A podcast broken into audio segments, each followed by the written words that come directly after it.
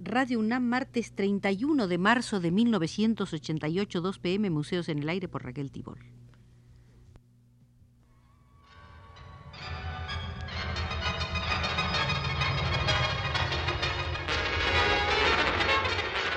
Radio UNAM presenta Museos en el Aire. Un programa a cargo de Raquel Tibol, quien queda con ustedes.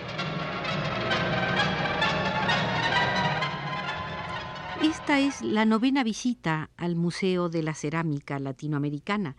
En la octava concentramos nuestro interés en la sala de la cerámica cubana bajo la asesoría de María Elena Jubrías, una especialista en el desarrollo de la cerámica cubana.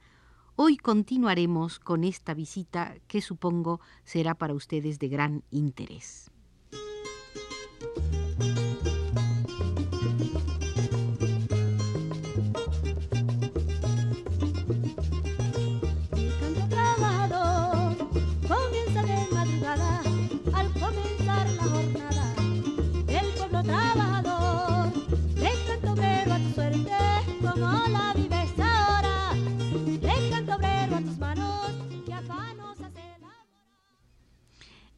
Cuba hubo un primer taller de producción cerámica hecha por artistas en Santiago de las Vegas.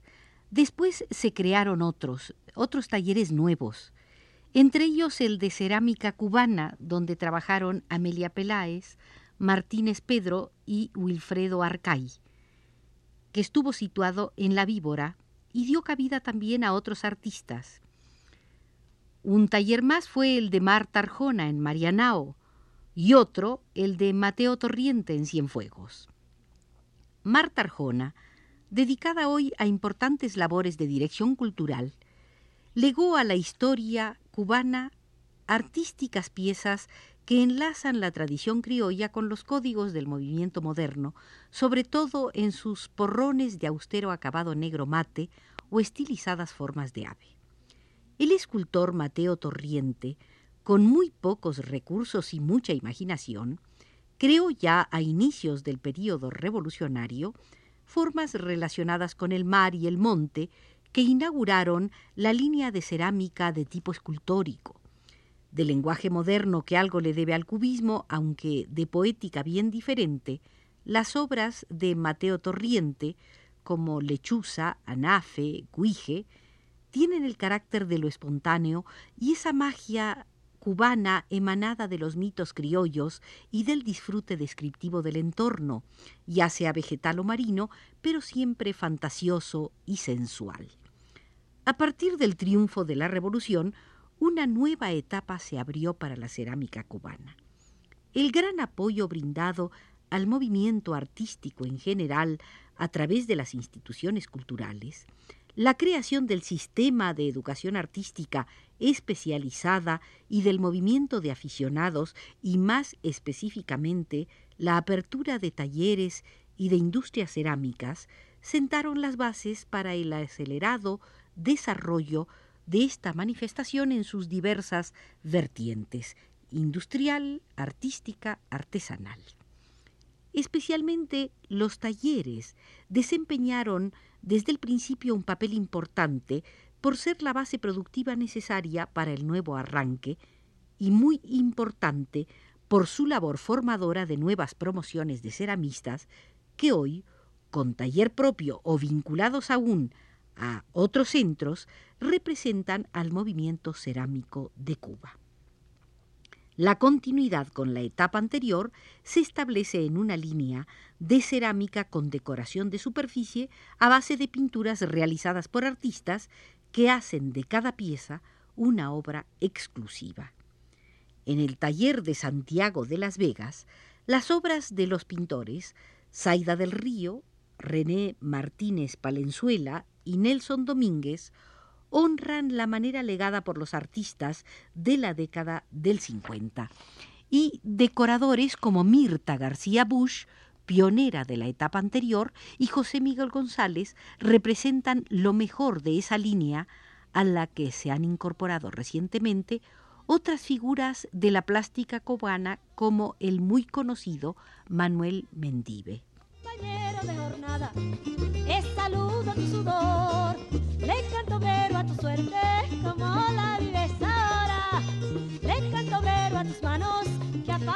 El aspecto más innovador del período revolucionario se da en la ampliación del repertorio de formas torneadas y de recursos de superficie a base de esmaltes y de engobes que excluyen la decoración pintada, y aún más en el carácter escultórico que predomina en la mayoría de las obras creadas por artistas que ya pueden llamarse ceramistas.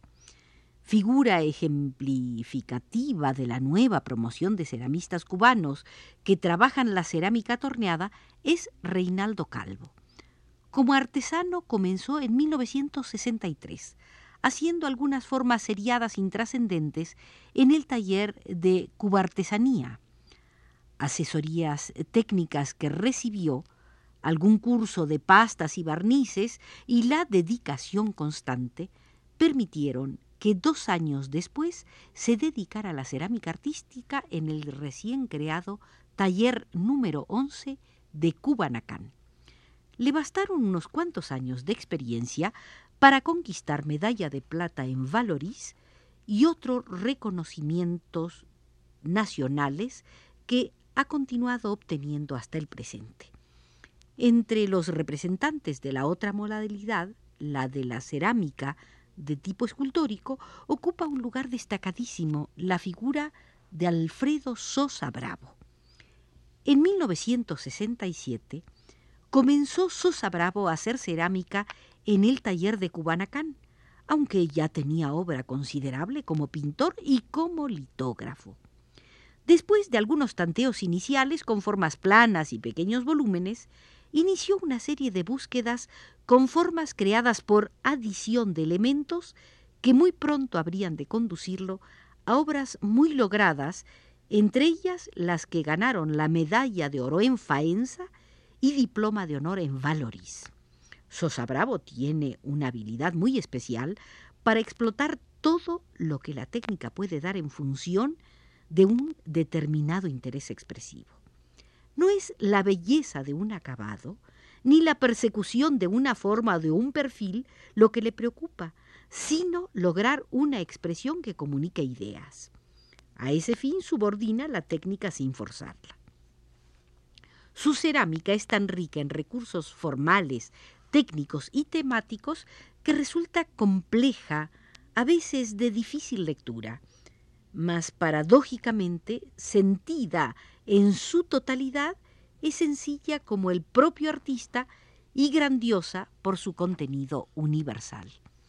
Es que Sosa Bravo tiene una imaginación desbordada que le permite, como bien señalara Alejandro Alonso en las palabras al catálogo de una exposición de 1978, el empleo de un código que es a la vez producto de su condición de individuo, que vive inmerso en un proceso revolucionario, con la carga ideológica que de ello se deriva, y de la expresión por medio de elementos contradictorios como lo mecánico y lo orgánico, el humor y lo dramático, la belleza de lo deforme, de toda esa riqueza de recursos brotan indescriptibles interpretaciones de flores, soles, mariposas y otros extraños representantes de la fauna, guijes, títeres, vértebras y torsos que alternan con aparatos, fragmentos, ripios para crear un mundo fabuloso, destinado a luchar por el derecho del hombre a la vida plena.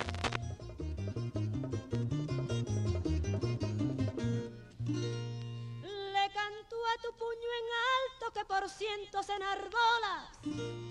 Le canto a tu puño en alto que por cientos enarbolas. Fabricante del futuro, la clase trabajadora.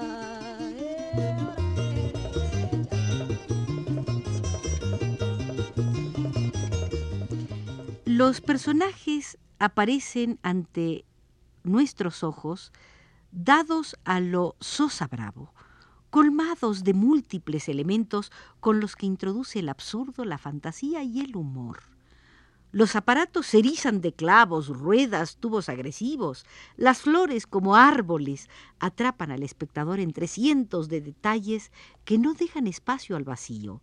Las máscaras hablan y los torsos anatomicum contraponen la corbata al boquete abierto por la metralla o dejan salida al futuro a través del pájaro posado en el hombro. Por muy dura que sea su crítica hacia los males de la humanidad, su modo de decir con el pincel, la piedra litográfica o la arcilla, la suaviza y deja un saldo optimista porque el gran tema de Alfredo Sosa Bravo es la vida. Esta experiencia exitosa motivó que la cerámica escultórica se haya instalado con gran fuerza en nuestros predios, es decir, en los predios cubanos. Ceramistas experimentados en el torno, como Julia González, quien se iniciara en Cubaracán y fuera directora durante varios años del taller Amelia Peláez, sustituyó su quehacer cerámico de vasos de limpio perfil por formas cilíndricas cuyas bocas convierte en corolas de gran flor. Este tema de la flor, el de los elementos marinos y animales del monte, han sido motivación constante de varios ceramistas cubanos.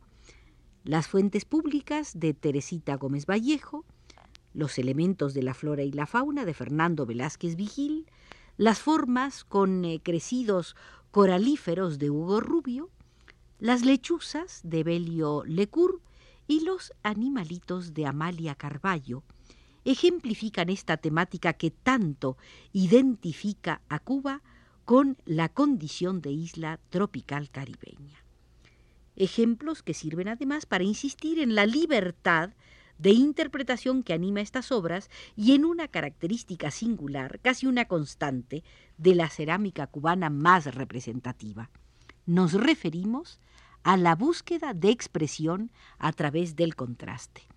No faltan ceramistas que trabajen la abstracción. Es más, suele ocurrir que dentro de las temáticas comentadas muchas obras tengan más la apariencia formal de lo abstracto y conserven solo una ligera hermandad con el tema.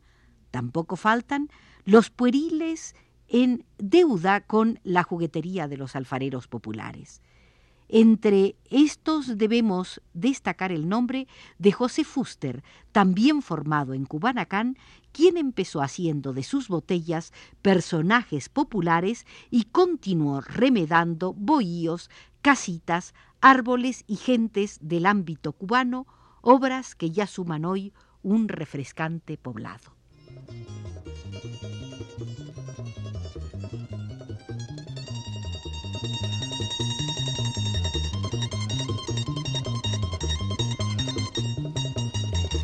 Con esta permanencia en la sala cubana terminamos la novena visita al Museo de la Cerámica Latinoamericana, donde nos asesoró María Elena Jubrías y nos condujo Arturo Garro.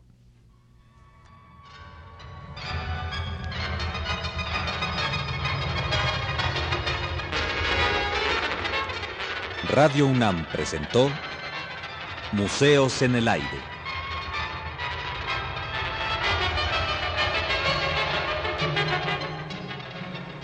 Un programa de Raquel Tibol.